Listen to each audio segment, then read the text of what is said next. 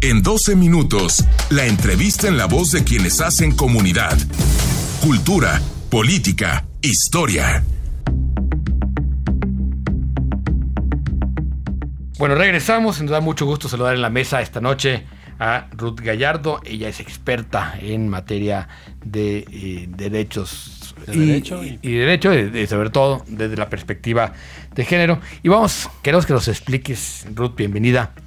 Esta discusión, te decía yo hace un momento, que de repente es un poco absurda porque parece que vamos para atrás sobre el concepto de feminicidio. ¿Por qué es importante que existe el concepto de feminicidio y no solo de homicidio? Bueno, para comenzar tenemos que contextualizarlo desde el punto de vista de los derechos humanos. Y desde el punto de vista de derechos humanos existe una convención internacional, la Convención para eliminar todas las formas de discriminación contra las mujeres, la CEDAW, que es parte de los instrumentos que forman el Sistema Interamericano de Derechos Humanos y también que fueron eh, emitidos por la Organización Nacional de las Naciones Unidas. La CEDAW se genera desde o se emite desde 1979. El Estado mexicano la ratifica desde 1981 y dentro de los compromisos que hemos adquirido a lo largo del tiempo es precisamente como parte de estos mecanismos que ahora conocemos como Pero de adelanto a las mujeres. todo, ¿no? Sí, pero ratificar no y nos comprometemos a una serie de cosas. Pareciera que firmamos, ratificamos, suscribimos, pero se nos olvida que dentro de esto llevamos implícitos compromisos internacionales de cumplimiento.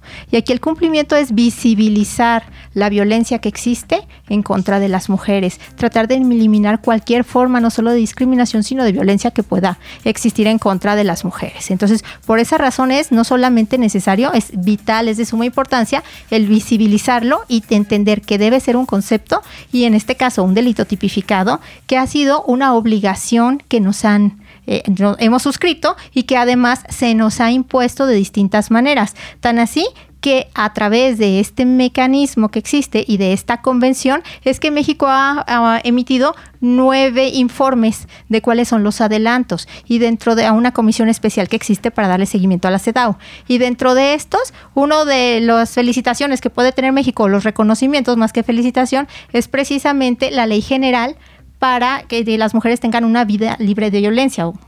Entonces, en ese sentido, y la tipificación del feminicidio en, mil, no- en, en el 2016 es uno de los reconocimientos que se le hacen a México y le quedan compromisos por cumplir, como es estandarizar los conceptos, como es estandarizar los protocolos, los manuales, los procedimientos, y todavía seguimos pendiente en esa parte. A ver, podríamos decir, para simplificarlo, y a lo mejor es este, demasiado simplificado, pero que el feminicidio es el asesinato de una mujer por razones de género, es decir, por el hecho de ser mujer. Sí. ¿Qué puede tener de complicada esa investigación como para que el fiscal Gertz Ganero, eh, este, ya iba a decir Granero, Dile como quieras, dile como eh, quiera desaparecerlo porque le parece muy complicado? le parece muy complicado porque el argumento es que los ministerios públicos, lo decía hoy, ¿no?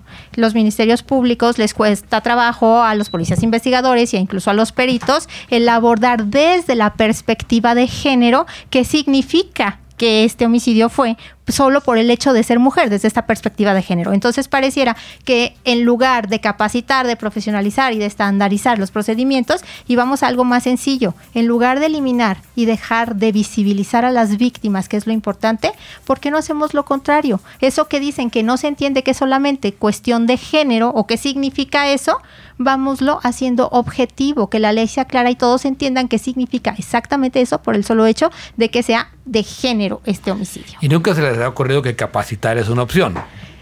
Ah, se Bien. les ha ocurrido y es un compromiso que tiene el Estado mexicano. Porque Pero no ha Entonces no se ha hecho Pero bien. No, no sucede, ¿no? Exacto. O sea, sucede. es ante la incapacidad, mejor lo quitamos.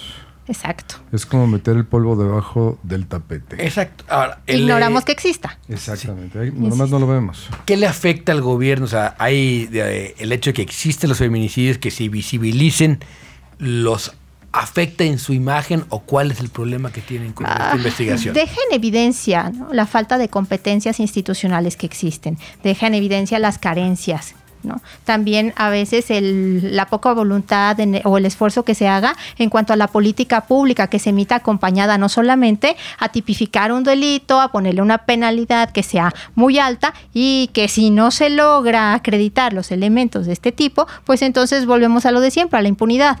Y volvemos hasta, lo dijo, lo dicen las mujeres del Observatorio eh, Nacional, Ciudadano Nacional del Feminicidio, que se- lo único que logramos es invisibilizar y revictimizar a la víctima, porque lo que queda pendiente es precisamente la justicia. No se llega a esta, pues por el solo hecho de que no se está llevando a cabo una actuación profesional competente y dentro de unos estándares que sean iguales para todos en todos los lugares del Oye, país. Ruth, ¿y no será que, por ejemplo, en el 2019 a lo mejor creció mucho este delito y de alguna manera eh, quieren quitar o mover las cifras o maquillarlas? Bueno, exponencialmente sí ha crecido. Ah, existe, digamos, el mapa del feminicidio que hace María Salguero y nos dice que en el 2018 había un 6% menos de feminicidios y nos da el dato que en el 2019 fueron 3.825 mujeres las que fueron asesinadas en O sea, México. Son, son más de 10, 11 mujeres Diario. todos los días en el país asesinadas por el hecho mujeres. de ser de mujeres. ser mujeres.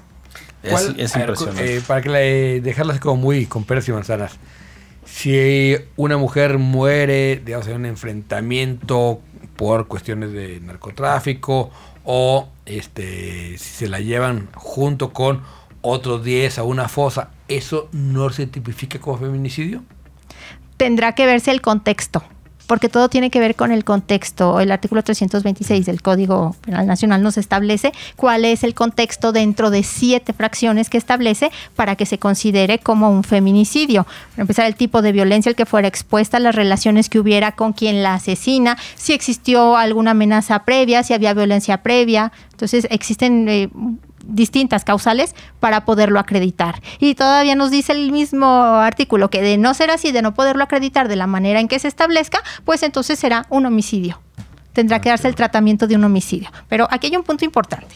Eh, la propuesta de reforma que traían, que ya, ya no nos quedó claro si era cierta o no era cierta, porque no, no se logró, ¿no? Desvirtuar si sí o no. Bueno, no- Nos decías que es un delito del foro común, que nada tiene que ver con la Fiscalía General de la República. eh, para comenzar, la gran mayoría, ¿no? ¿Dónde se cometen? Pues en los municipios, en las entidades federativas, entonces son delitos del foro común. ¿Y los, quién los va a investigar? Pues las autoridades locales. Pero además de esto, aquí hay una situación. ¿Los homicidios se esclarecen? No. Tampoco. Ah, No, no, no, entonces, si lo cambiamos, va a cambiar la situación, cambia la problemática. Lo único que va a hacer es invisibilizar a las mujeres en este gran adelanto que habían tenido, visibilizando un delito que era específicamente por el solo hecho de ser mujeres cometidos en su contra. Y entonces, digamos, este, si ya el fiscal se echa para atrás, ¿qué sigue para así? Digamos, por ejemplo, aquí en Jalisco se está, eh, el gobernador prometió que todos los delitos, el, eh, homicidios contra mujeres se iban a investigar con el protocolo de feminicidio. ¿Se está haciendo?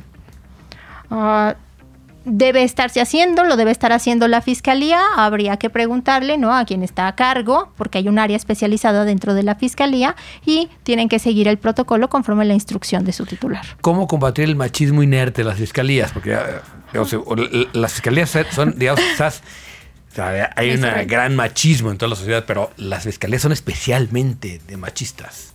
¿Cómo combatir? Ah, con capacitación, reeducando. No existe otra manera de cambiar la manera de trabajar de los servidores públicos que no sea con la capacitación, con la especialización y tener que llegar a la profesionalización. Eh, tenemos que reeducarnos, esa es una realidad. ¿no?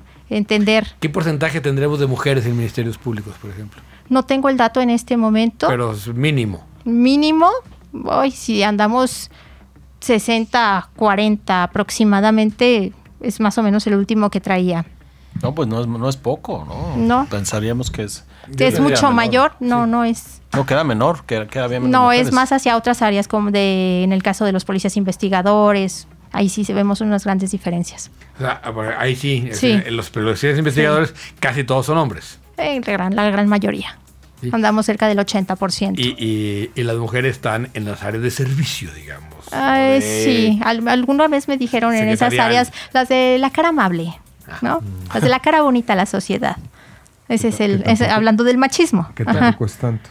Eh, sí, tampoco es tanto. no necesariamente. Y también en esa No, zona claro. hay machismo, sean Bueno, mujeres. es ¿o que no? es Se cierto. reproduce, claro. Sí, no hay sí, peor sí, misógino son- que otra mujer. Sí, sí, Sí, claro. Increíblemente. de acuerdo. Entonces, sí, tendría Pero- que ser con educación y con profesionalización. Pero yo- además con cursos hechos exprofeso, previo diagnóstico, para ver cuáles son las carencias. Una vez que las víctimas nos dicen cuando van qué es exactamente lo que está faltándoles, qué servicios no les dan, cuándo no se les escucha. Y a partir de ahí generar estas, eh, no solamente eh, capacitaciones con todo lo que los protocolos establecen que deben tener, sino hasta para tener el trato con esa sensibilidad y con la empatía que necesitan las víctimas. Ruth, pues muchísimas gracias por ahora sí que aclararnos este falso debate, diría yo, que, y que tenemos que dejar muy claro que, que no es por ahí, ¿no? No. Pero- Mejor o- estandarizamos y objetivizamos el tipo penal. Yo, sé que eres muy rigurosa, Ruth, pero a ver, la especulación. ¿A qué se debe que el fiscal general haya salido con eso? Viendo tantos problemas, era algo- un- uno que no necesitaba. No, pero pareciera que en muchas ocasiones hay problemas que no se necesita y los convertimos en problemas. Hoy salió con dos mil millones. Pues sí. Ya platicaremos de eso. Ruth, ¿Qué te, qué te esperabas? muchas gracias. Gracias muchas gracias, eh. Regresamos en un momento más para cerrar el programa con las notas del día, el Dark Side. No le cambie, regresamos.